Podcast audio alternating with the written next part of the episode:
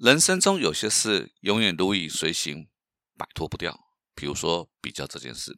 那么从我们被妈妈发现的那一刻开始，我们就开始跟认识、跟不认识的人比较。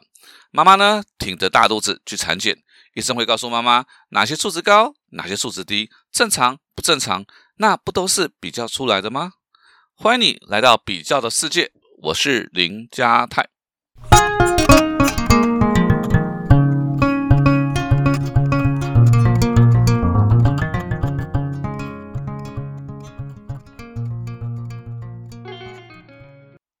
今天这个主题哦，有点猖狂啊！我就说我就是爱比较，怎么样？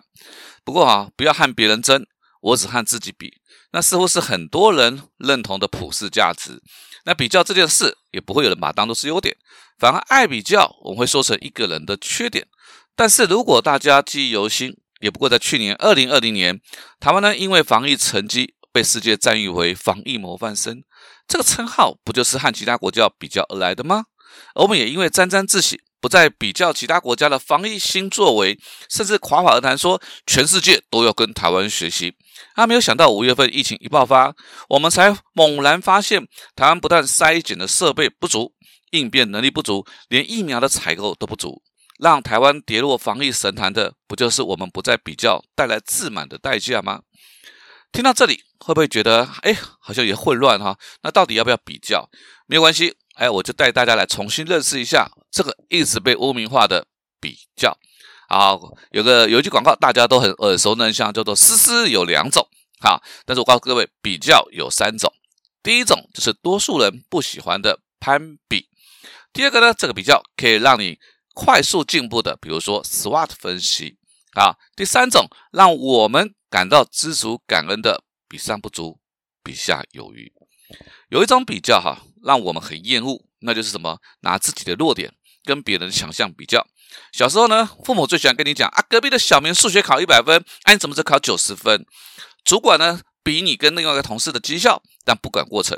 另外一半呢，跟你比啊，别人老公怎么样，别人老婆怎么样？你知道这种比较哈，都有一个共同的词汇，就是别人做得到，你为什么做不到？我常被许多人问，为什么台湾人好像比较没有自信？哈。我说，从小被父母打压，出社会呢被主管看扁，本来就算有，大概也骂没了。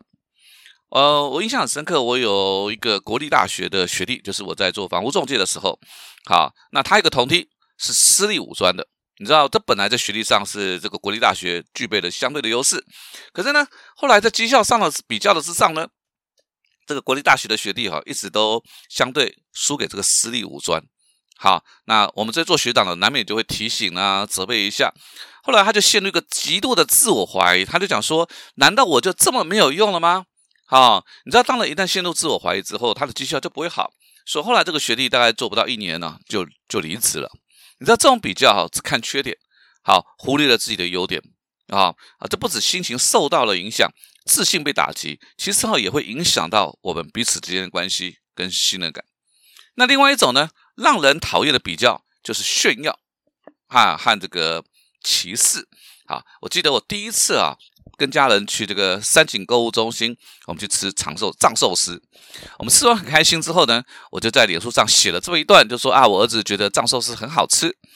那么就有一个连友啊，他就写了说，也许呢，我们比较尝试好吃的啦，就觉得三井收售。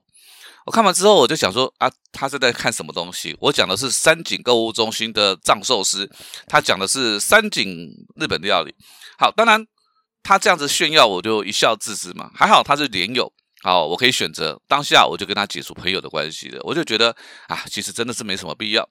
但是哈，就怕你遇到的是那种没有办法选择、没有办法回避的，比如说亲戚、同事、邻居啊。我一个住高雄的朋友，他就跟我说，他就很讨厌回娘回婆家，好回婆家，为什么？因为从婆婆、大哥大嫂、小姑哦，都很爱比，啊，从小孩子读什么学校啦，补习什么啦，成绩啦，衣服、包包的牌子、车子，出国旅游，哈，住的饭店，你通通都可以拿来炫耀比较，好。最后还无奈的说到说啊，明明小姑跟她先生就是一般的上班族，又欠卡债，好动不动就要伸手跟娘家拿钱。那因为自己的丈夫啊先生也不讲话，所以也就刚好视而不见。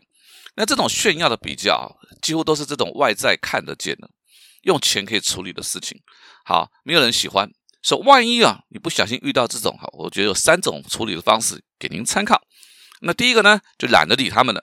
好，如果炫耀可以满足他们这种卑微的自尊心，那就当做做功德吧。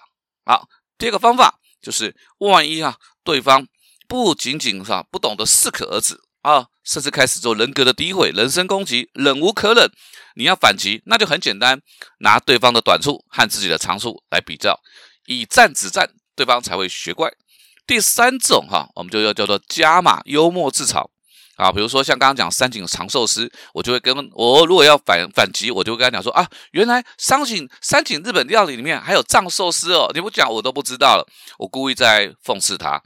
那这个方法哈，这个大概有两种可能。第一种发现就是对方发现了啊，所以就收手了。那第二种呢，对方没发现，还洋洋得意。啊，那如果说实在的，如果是这种人啊，你就更不值得为他们生气了。好，那再谈呢，这是第一种我们不大喜欢的攀比比较。第二个，在谈这个第二个比较之前呢，我想跟自己先分享一下我自己考大学联考的一个经验。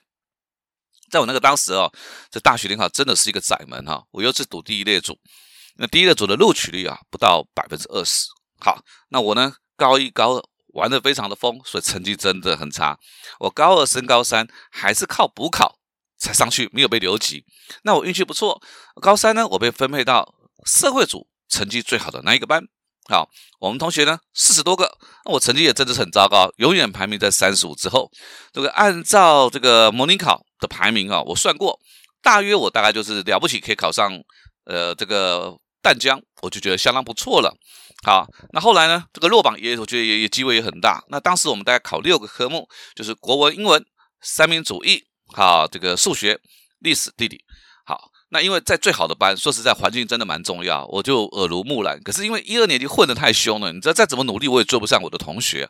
所以在最后考试的前面三个月，我就开始拟定考试策略。好，我怎么拟定考试策略呢？刚刚提到的六科，我就把我的六科分成三个组。啊，三个组呢，第一个组就是我再怎么努力也救不起来的，就是数学跟英文。那既然都救不起来呢，我就放弃了。那第二个呢，我觉得我的水准只要维持在我平常考试的成绩就好了。那个科那个科目就是三民主义跟国文，我觉得这两个科目只要不要表现差啊，那我觉得就过得去。所以我投注一部分的时间，那我把大部分的时间留在哪边呢？留在我的强项，分别是历史跟地理。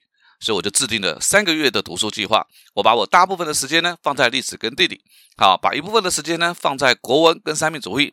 至于数学跟英文，我真的就彻底放弃了，很少再看。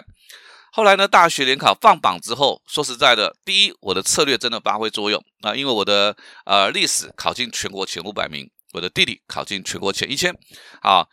这个三民主义跟国文，诶，真的如我预料，就是大概就是六十多分，跟我平常的水准差不多。但是幸运之神真的很眷顾我，这个被我放弃的数学竟然考进了全国前一千名，因为考题真的是很适合我。好，平常分数很低的英文竟然也过低标了。那因为这样的不小心，我就挤进了这个呃台北的国立大学啊。所以这个这个过程，我要讲的事情是不是要跟各位炫耀我很厉害，而是说做任何事情你要知道自己的优点跟缺点。你要知道你的长处跟弱点，那这不就是一种比较出来的吗？所以用现在的经营管理来看啊，我当时的这个方法不就是 SWOT 分析吗？啊，我就透过我对我自己的了解和别人比较之后得出来的。所以哦，所有的优点缺点都是比较出来的，机会和威胁也是透过趋势啊和自己和竞争对手的优缺点比较所得到的。所以当你了解自己的优缺点啊，不论是你找工作。创业，对不对？啊，或者是要抢案子，你才有办法截长补短啊，那进而提高自己的胜率。谁说比较这件事情那么的糟糕？唐太宗有一句名言啊，叫做“以人为镜，可以明得失”。孔子也说啦：“见贤思齐焉，见不贤内不自内自省。”啊，这不都是一种比较吗？所以，当我们进入市场，刚进入市场，或者呢还没有成为那个领域的领导者的时候，我们找一个目标哦，甚至是一个假想敌来学习，这样子才能够快速的成长。这个时候你说啊，我只跟自己比，我认为除了显示自己的无知、盲目，完全没有办法产生任何的意义。